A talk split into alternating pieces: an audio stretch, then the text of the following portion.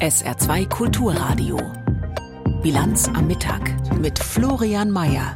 Die deutsche Außenministerin Baerbock ist heute Morgen in der Ukraine eingetroffen. Worum es bei ihrem Besuch geht, darüber sprechen wir gleich zu Beginn der Sendung. Wir blicken außerdem auf die Auswirkungen des heftigen Erdbebens in Marokko und zum Schluss wird's dann nochmal sportlich. Die deutschen Basketballer sind seit gestern Weltmeister, während die deutsche Fußballnationalmannschaft auch seit gestern einen neuen Trainer braucht. Alles bis 13 Uhr in der Bilanz am Mittag. Herzlich willkommen. Ein blauer Eisenbahnwaggon mit gelben Streifen, viel Sicherheitspersonal und die Info zur Reise selbst nebst ersten Pressefotos beim Aussteigen dann erst nach der sicheren Ankunft in Kiew. Wenn ranghohe Politikerinnen und Politiker die Ukraine besuchen, dann läuft das in der Regel genauso per Sonderzug aus Polen ab. Da machte auch der noch bis heute Vormittag geheime Besuch der deutschen Außenministerin Annalena Baerbock keine Ausnahme. Am Morgen kam sie an und wurde am Bahnsteig vom deutschen Botschafter Jäger empfangen. Was hinter der Reise steckt, darüber kann ich jetzt live mit unserer Korrespondentin in Kiew, Rebecca Barth, sprechen. Hallo, Frau Barth. Hallo. Frau Barth, dass der Besuch geheim war bis heute, das gehört ja wie gesagt standardmäßig zu diesem Sicherheitsprotokoll. Überraschend sind diese Reisen dann aber trotzdem immer irgendwie. Daher zum Einstieg, warum gerade jetzt der Besuch von Annalena Baerbock in Kiew?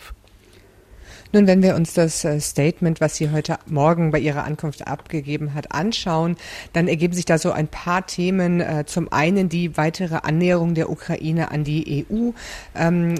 Annalena Baerbock laut eigener Aussage sieht die Ukraine in der EU, weist aber darauf hin, dass ähm, die Ukraine noch ein paar Reformen doch durchzuführen hat. Auf diesem Weg vor allem die Korruptionsbekämpfung.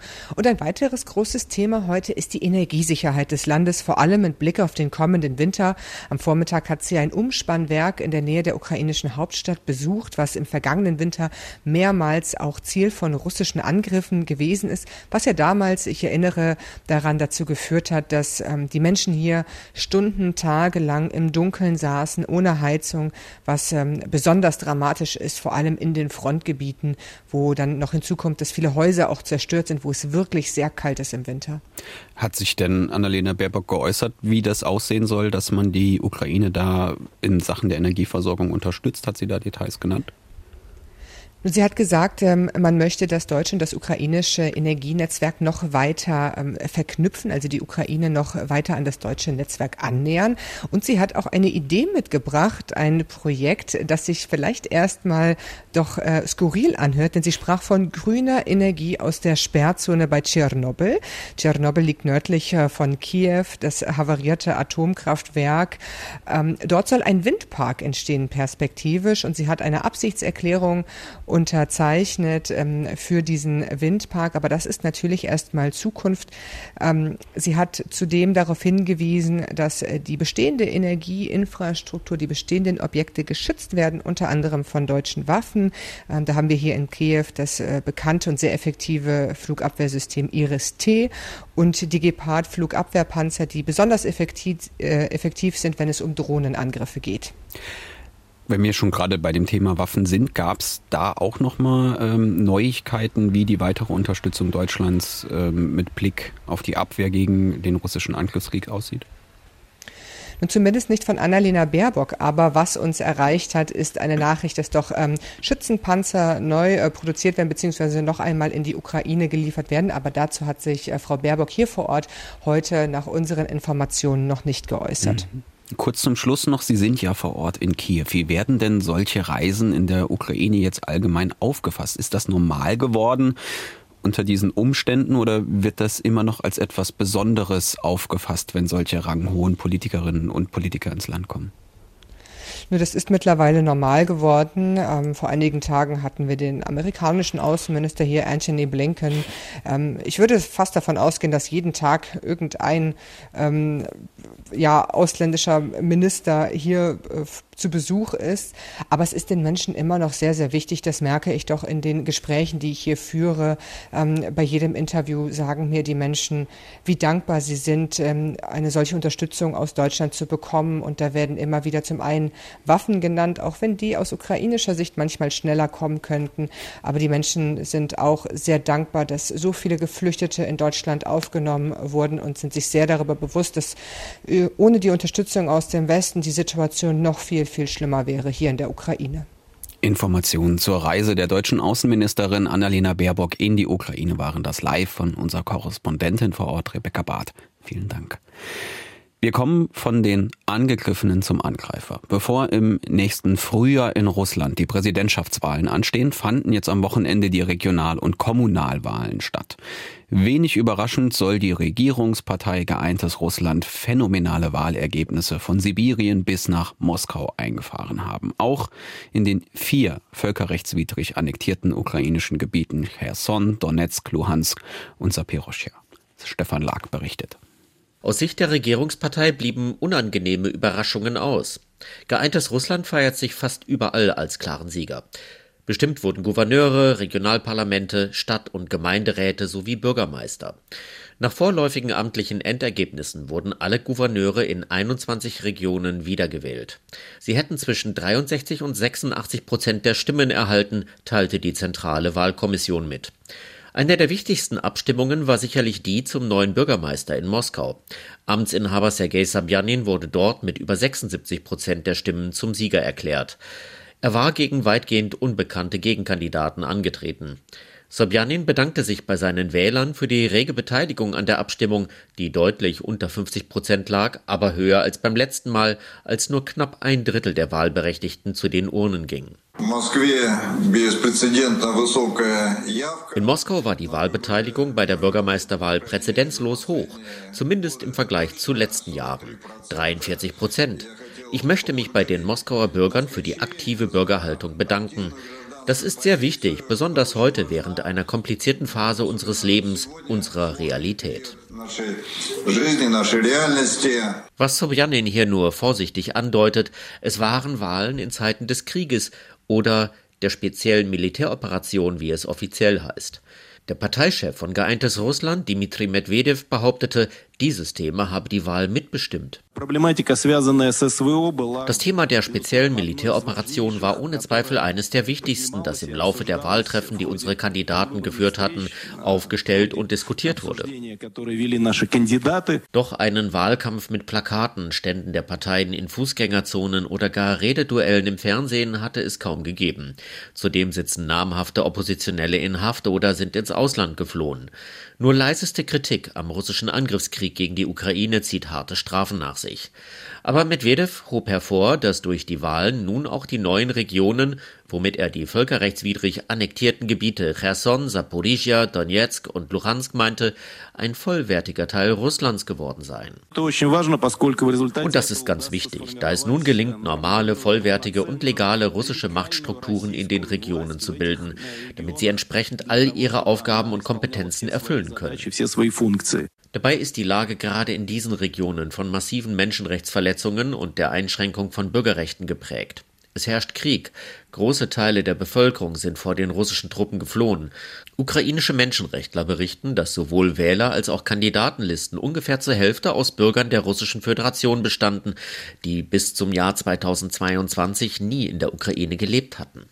Medvedev wies ausdrücklich darauf hin, dass sogar Teilnehmer der militärischen Spezialoperation bei der Wahl als Kandidaten angetreten seien. Alleine von den Teilnehmern der speziellen Militäroperation waren es über 100 Personen aus den Reihen unserer Partei. Wir haben auch für unterschiedliche Abgeordnetenposten und für andere Ämter kandidiert. Unabhängige Wahlbeobachter vor Ort gab es nicht. Die Regierung in Kiew hatte dazu aufgerufen, die Scheinwahlen nicht anzuerkennen. Der Europarat erklärte, die Wahlen stellten einen eklatanten Verstoß gegen das Völkerrecht dar, das von Russland missachtet werde. Es existiert bereits seit 2017, ist 2007 und ist damit also keine direkte Reaktion auf den Angriffskrieg Russlands auf die Ukraine. Aber das Marine-Großmanöver Northern Coasts vor der Küste Lettlands und Estlands findet durch den Krieg unter ganz besonderen Bedingungen und Vorzeichen statt. Bis zum 23. September nehmen 14 Länder teil, darunter auch Deutschland, das von Rostock aus die Leitung dieser großen Militärübung hat. Aus Berlin dazu Uli Haug. Ein Großaufgebot von 3000 Soldatinnen und Soldaten und 30 Schiffen aus 14 Nationen nimmt am Manöver Northern Coast vor der Küste Estlands und Lettlands teil. Es wird vom Marinekommando Rostock aus geleitet. Geübt werden soll ein realistisches Szenario im Rahmen der Bündnisverteidigung. Konkret geht es beispielsweise um das Anlanden der NATO-Truppen im Baltikum. Das sei nötig, um im Ernstfall die Versorgungssicherheit zu gewährleisten, erklärt der Inspekteur der Marine, Vizeadmiral Karg, im Vorfeld. Unsere Partner im Osten, Finnland und die baltischen Staaten, sind zu fast 100 Prozent abhängig von äh, Versorgung über See. Daher müssen wir diese Seewege auch sicherstellen. Und wir müssen zusehen, dass sie, wenn sie unter Druck geraten, auch entsprechend unterstützt werden können. Und deswegen sind solche Manöver und solche Übungen auch so wichtig. Vor der russischen Enklave Kaliningrad wird bewusst nicht geübt, um Russland nicht zu provozieren. Marineinspekteur Karg rechnet während des Großmanövers auch nicht mit einer Ballung an russischen Kriegsschiffen in der Ostsee. Der Schutz von kritischer Infrastruktur wie Seekabeln oder Pipelines wird beim Großmanöver Northern Coast diesmal kein spezielles Übungsziel sein. Grundsätzlich hält der Inspekteur der Marine weitere Schritte für den Schutz gegen Sabotageakte aber für nötig. Insbesondere die Zusammenarbeit der Behörden sollte im Ernstfall genauer geregelt werden, sagte Karg der deutschen Presseagentur.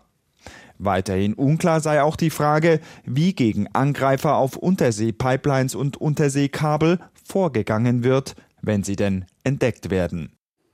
Seit drei Tagen versuchen Rettungskräfte nach dem verheerenden Beben in Marokko noch so schnell wie möglich Überlebende zu finden. Der Druck, der auf den Such- und Rettungskräften lastet, ist entsprechend groß. Inzwischen gibt es auch offizielle Hilfsgesuche nach Regierungsangaben an Spanien, Großbritannien, Katar und die Vereinigten Arabischen Emirate. Unsere Rabatt-Korrespondentin Susanne Tappe fasst die aktuelle Lage vor Ort zusammen. Also von meiner Kollegin Dunja Sadaki, die sich schon am Samstagabend Richtung Marrakesch aufgemacht hat und dann gestern sowohl in Marrakesch als auch in den Dörfern unterwegs war, höre ich, dass es massive Zerstörung gibt. Also man sieht ja auch auf den Luftbildern, dass einige Dörfer komplett dem Erdboden gleichgemacht worden sind, dass es zum Teil schwer ist, dahin zu kommen wegen der besagten Felsbrocken auf den Straßen. Man muss oft das letzte Stück dann nochmal zu Fuß gehen dass die Menschen natürlich verzweifelt sind. Also teilweise sind Häuser komplett eingestürzt und haben ganze Familien darunter begraben. Und dass aber jetzt auch langsam eben die Verzweiflung sich Bahn bricht, wie es denn jetzt weitergehen soll. Und das liegt vor allen Dingen daran, dass die Leute nicht wissen, kann ich überhaupt wieder in mein Haus? Alle schlafen im Moment eigentlich draußen nachts. Es wird aber jetzt schon empfindlich kühl und dann auch solche grundlegenden Dinge wie Wasser, Strom, Essen. Also in den Dörfern, wo Dunja Sadaki war, gab es keinen Strom, gab es kein Wasser und mit allem, was irgendwie noch da war, hat die Dorfgemeinschaft zusammen improvisiert, draußen gekocht. Die Frauen haben auch geklagt, dass sie ihren Kindern äh, seit dem Beben Milch zu essen geben und jetzt langsam auch an die Grenzen kommen. Ja, und derweil steigt die Zahl der gemeldeten Toten nach dem Beben immer weiter, mittlerweile offiziell bei über 2000 und es ist davon auszugehen, dass diese Zahl auch noch weiter steigen wird. Umso verwunderlicher für viele war in den vergangenen Tagen daher auch die Reaktion der Verantwortlichen vor Ort auf internationale Hilfsangebote, denn die kamen nur sehr zögerlich. Nochmal Susanne Tappe. Ja, das fragen wir uns schon seit gestern. Mittlerweile gibt es Gott sei Dank eine Aussage dazu von der marokkanischen Regierung und die hat ganz klar gesagt, sie wollten die Hilfsangebote erst in Ruhe prüfen, sorgfältig prüfen und dann auch das sicherstellen, dass es eine gute Koordinierung der Helfer vor Ort geben kann. Und deswegen hat man sich jetzt entschieden, von vier Ländern Hilfe anzunehmen, Spanien, Großbritannien, Katar und den Vereinigten Arabischen Emiraten. Es soll auch eine Luftbrücke aus Saudi-Arabien eingerichtet werden, um Hilfsgüter nach Marokko zu bringen. Und die marokkanische Regierung sagt eben, alles andere wäre erstmal kontraproduktiv, weil ja im Moment selbst marokkanische Helfer große Probleme haben, ins Atlasgebirge, in die dort zerstreut liegenden Dörfer zu gelangen. Und man will eben auch verhindern, dass es zu noch chaotischeren Zuständen kommt. Das gilt übrigens auch für die vielen freiwilligen Helfer, die nicht nur in Marrakesch alle möglichen Spenden zusammensammeln und sich aufmachen in die Berge. Das ist erstmal ganz, ganz toll und solidarisch, aber natürlich muss das irgendwie koordiniert werden sagt Susanne Tappe. Sie hatte die aktuellen Informationen zur Lage in Marokko nach dem Erdbeben. Es ist jetzt 12.44 Uhr. Gleich geht's weiter mit der Basketball-Sensation der deutschen Mannschaft gestern. Zuvor die aktuellen Meldungen von Peter Weizmann. Nordkoreas Machthaber Kim ist offenbar auf dem Weg nach Russland. Südkoreanische Medien berichten, dass gestern Abend ein Zug in der nordkoreanischen Hauptstadt Pyongyang gestartet sei, in dem vermutlich Kim säße. Südkoreas Regierung geht davon aus, dass er schon morgen in Moskau Präsident Putin treffen wird. Nach Ansicht von US-Regierungsvertretern will sich Putin um Artillerie und Munition aus Nordkorea für den Krieg bemühen. Kim könnte im Gegenzug Energie- und Lebensmittelhilfe erwarten. Volkswagen muss seine Produktion in Wolfsburg drosseln. Grund sind fehlende Motorteile aus Slowenien. Wie ein VW-Sprecher mitteilte, fallen ab heute einzelne Schichten im Wolfsburger Werk aus, voraussichtlich für die nächsten drei Wochen. Bereits davor hatte VW die Produktion auch in Emden und Osnabrück reduziert. Im portugiesischen Werk bei Lissabon sollen die Bänder sogar für bis zu zwei Monate stillstehen. Grund ist das jüngste Hochwasser in Slowenien, von dem ein Zulieferer von Motorteilen betroffen war. Auch bei einer Vollzeitbeschäftigung ist eine ausreichende Rente in Deutschland offenbar nicht sicher. Darauf lässt eine Antwort der Bundesregierung auf eine Anfrage der Linken schließen. Demnach wird die Rente für 9,3 Millionen Vollzeitbeschäftigte weniger als 1500 Euro betragen, selbst wenn ihr Lohnniveau stabil bleibt. Im vergangenen Jahr war demnach ein Bruttomonatslohn in Höhe von 3.371 Euro erforderlich, um auf eine Rente in Höhe von 1500 Euro zu kommen. Der Fraktionschef der Linken Linken im Bundestag, Bartsch, forderte ein deutlich höheres Rentenniveau. Außerdem müsse die Ampelkoalition die Renten außerordentlich um 10 Prozent anheben. Im Kampf gegen den Fachkräftemangel sind bisher zehn Ärzte und 210 Pflegekräfte aus Mexiko ins Saarland gekommen. Das hat die Regionaldirektion der Arbeitsagentur mitgeteilt. Für das kommende Jahr sei die Einreise von 40 weiteren mexikanischen Ärzten geplant. Dabei handele es sich um gut ausgebildete und motivierte Fachkräfte. Laut Arbeitsagentur müssen die Mediziner aber zunächst eine Sprach- und eine Wissensprüfung absolvieren, bevor sie ihre Approbation erhalten. Zudem würden 2024 weitere 200 Pflegekräfte und 15 Azubis aus Lateinamerika ins Saarland kommen. Die Organisatoren der Hombuch haben eine positive Bilanz des Literaturfestivals gezogen. Die acht Veranstaltungen seien sehr gut besucht, zum Teil sogar ausverkauft gewesen. Höhepunkt war in diesem Jahr der Besuch überregionaler Stars wie Desiree Nosbusch. Der deutsch-französische Freundschaftspreis der Hombuch wurde in diesem Jahr an die Autorin Nina George verliehen. Er ist mit 3000 Euro dotiert.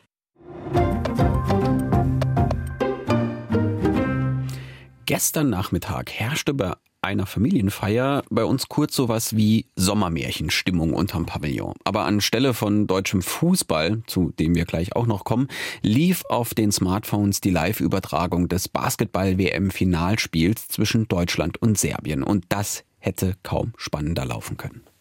45 Sekunden noch. Vier Punkte Vorsprung für Deutschland. Die Serben über die linke Seite rein in die Zone, gehen durch, verlegen den Korbleger. Serbien nochmal im Angriff. Nochmal der Dreierversuch, der ist zu kurz, Ball im Aus, 3,7 Sekunden auf der Ersatzbank, reißen sie schon die Arme hoch, Moritz Wagner, das ist der Kabinen-DJ. Und jetzt ist das Spiel zu Ende.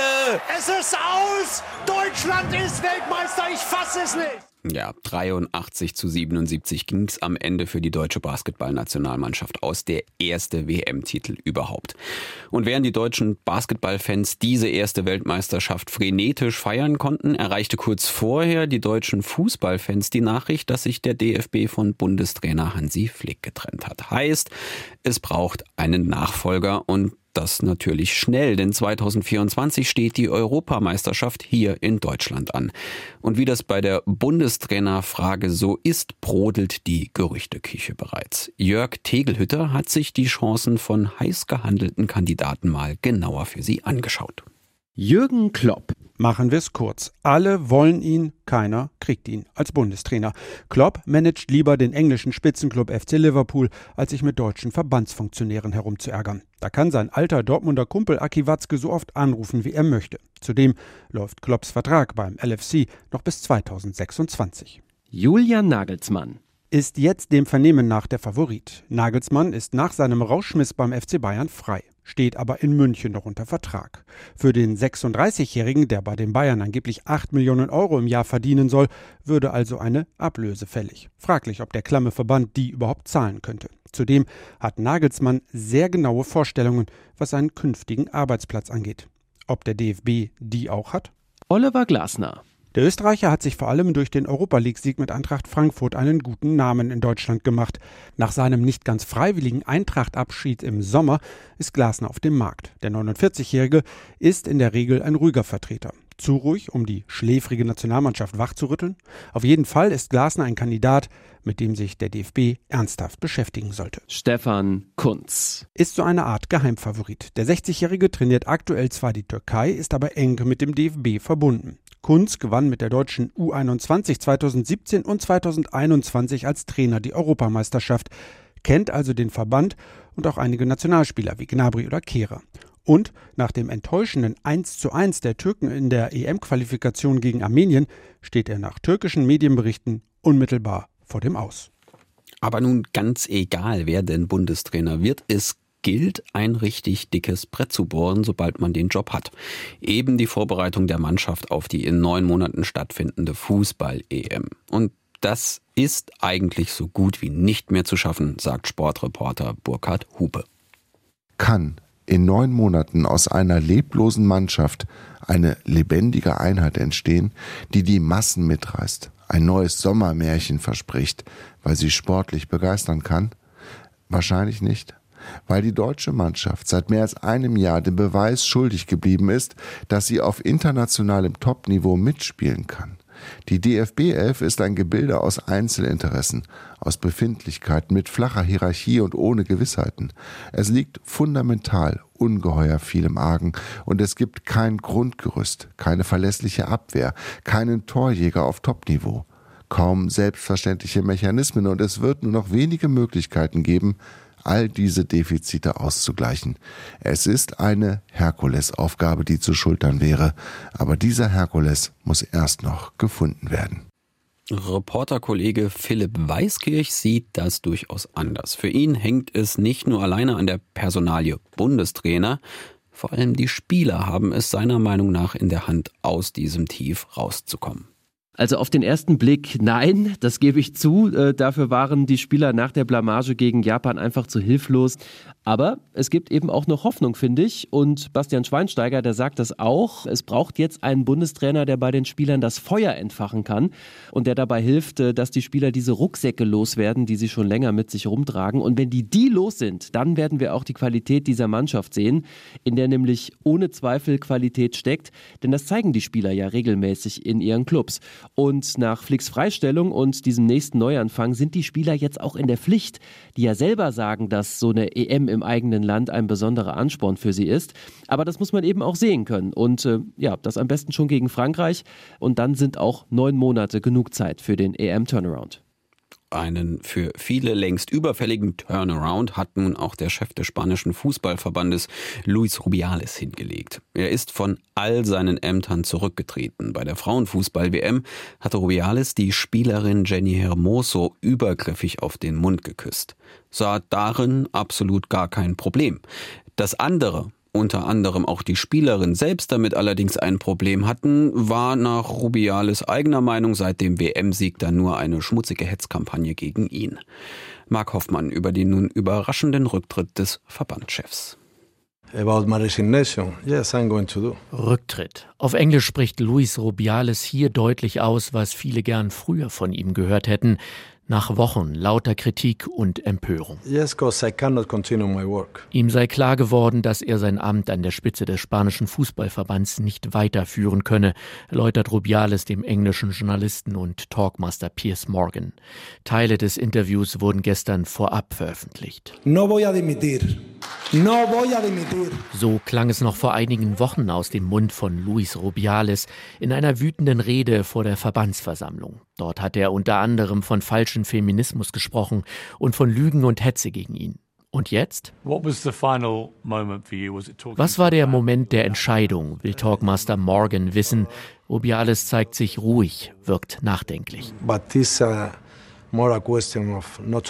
Es gehe nicht nur um ihn, beteuert Rubiales in dem kurzen Interviewschnipsel.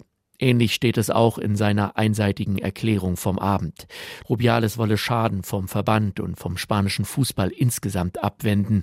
Es gehe um Stabilität und offenbar auch darum, die Bewerbung für die WM 2030 in Spanien, Portugal und Marokko nicht zu gefährden.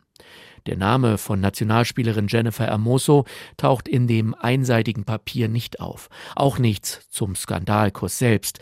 Dafür aber für Rubiales typische Spitzen, die man bereits aus den vergangenen Wochen kennt. Er glaube an die Wahrheit. Er werde alles dafür tun, damit sich diese durchsetze. Nicht nur die FIFA hat ein Disziplinarverfahren gegen Rubiales laufen, auch der oberste Sportgerichtshof Spaniens beschäftigt sich mit seinem Fall. Außerdem droht Rubiales nach der Anzeige von Weltmeisterin Amoso ein Strafverfahren. This is the, in this situation now.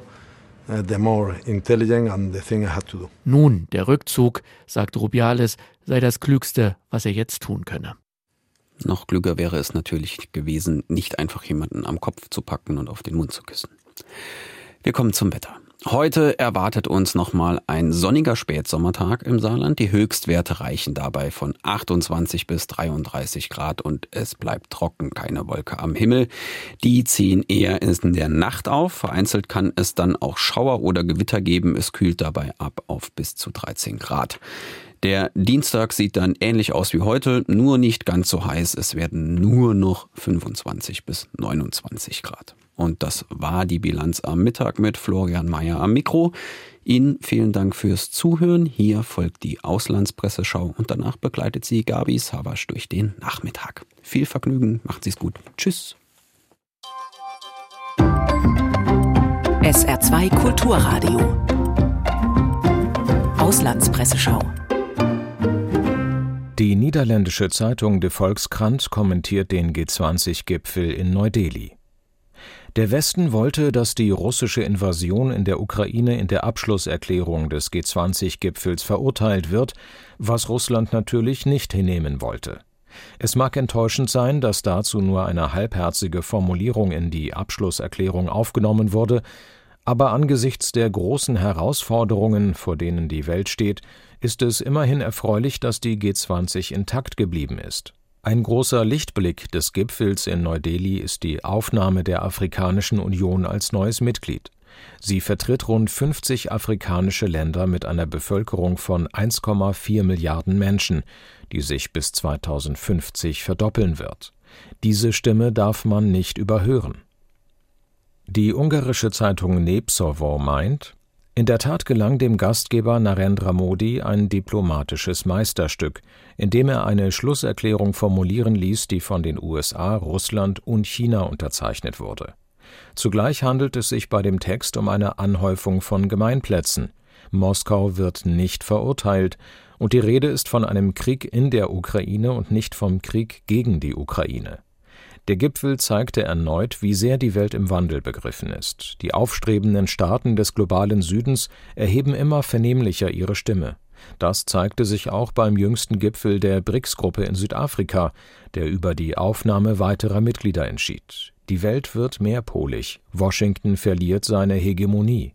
Die Frage ist nur, ob damit die globale Demokratie nicht langfristig verliert. The Guardian aus Großbritannien sieht das Erreichte und die Rolle von Gastgeber Modi kritisch. Wie erwartet wurden in der Konsenserklärung des Gipfels weder die russische Invasion noch deren Kriegsverbrechen verurteilt. Modis Bemühungen, sich auf die Probleme der Entwicklungsländer zu konzentrieren, wurden durch den Boykott des Gipfels durch Chinas Präsident Xi Jinping weiter untergraben. Modis Strongman-Stil, seine Voreingenommenheit gegenüber der Hindu-Mehrheit und seine Missachtung der Menschenrechte in Kaschmir und Manipur sind eine Blamage für jedes demokratische Land, das mit Indien Geschäfte machen möchte. Die Entscheidung, die Afrikanische Union als ständiges G20-Mitglied einzuladen, könnte sich als die wichtigste Errungenschaft dieses Gipfels herausstellen, doch die Erweiterung der Gruppe könnte sie noch schwerfälliger und unkoordinierter machen. Die Irish Times aus Irland hält einen anderen Aspekt für wichtig. Die Bekanntgabe des Plans der USA und der EU am Rande des Gipfels, einen Schienen- und Schiffskorridor von Indien durch den Nahen Osten bis nach Europa zu bauen, war zweifellos der Höhepunkt der globalen Wirtschaftszusammenkunft in Neu-Delhi. Der vorgeschlagene Korridor, der zum Teil eine Antwort auf Chinas Infrastrukturinitiative für eine neue Seidenstraße ist, würde sich über das Arabische Meer von Indien in die Vereinigten Arabischen Emirate erstrecken und dann Saudi-Arabien, Jordanien und Israel durchqueren, bevor er an Europa angebunden wird. Derweil war die verwässerte und lammfromme Abschlusserklärung des Gipfels der Tiefpunkt. Das waren Auszüge aus Kommentaren der internationalen Presse, zusammengestellt von Benjamin Kirsch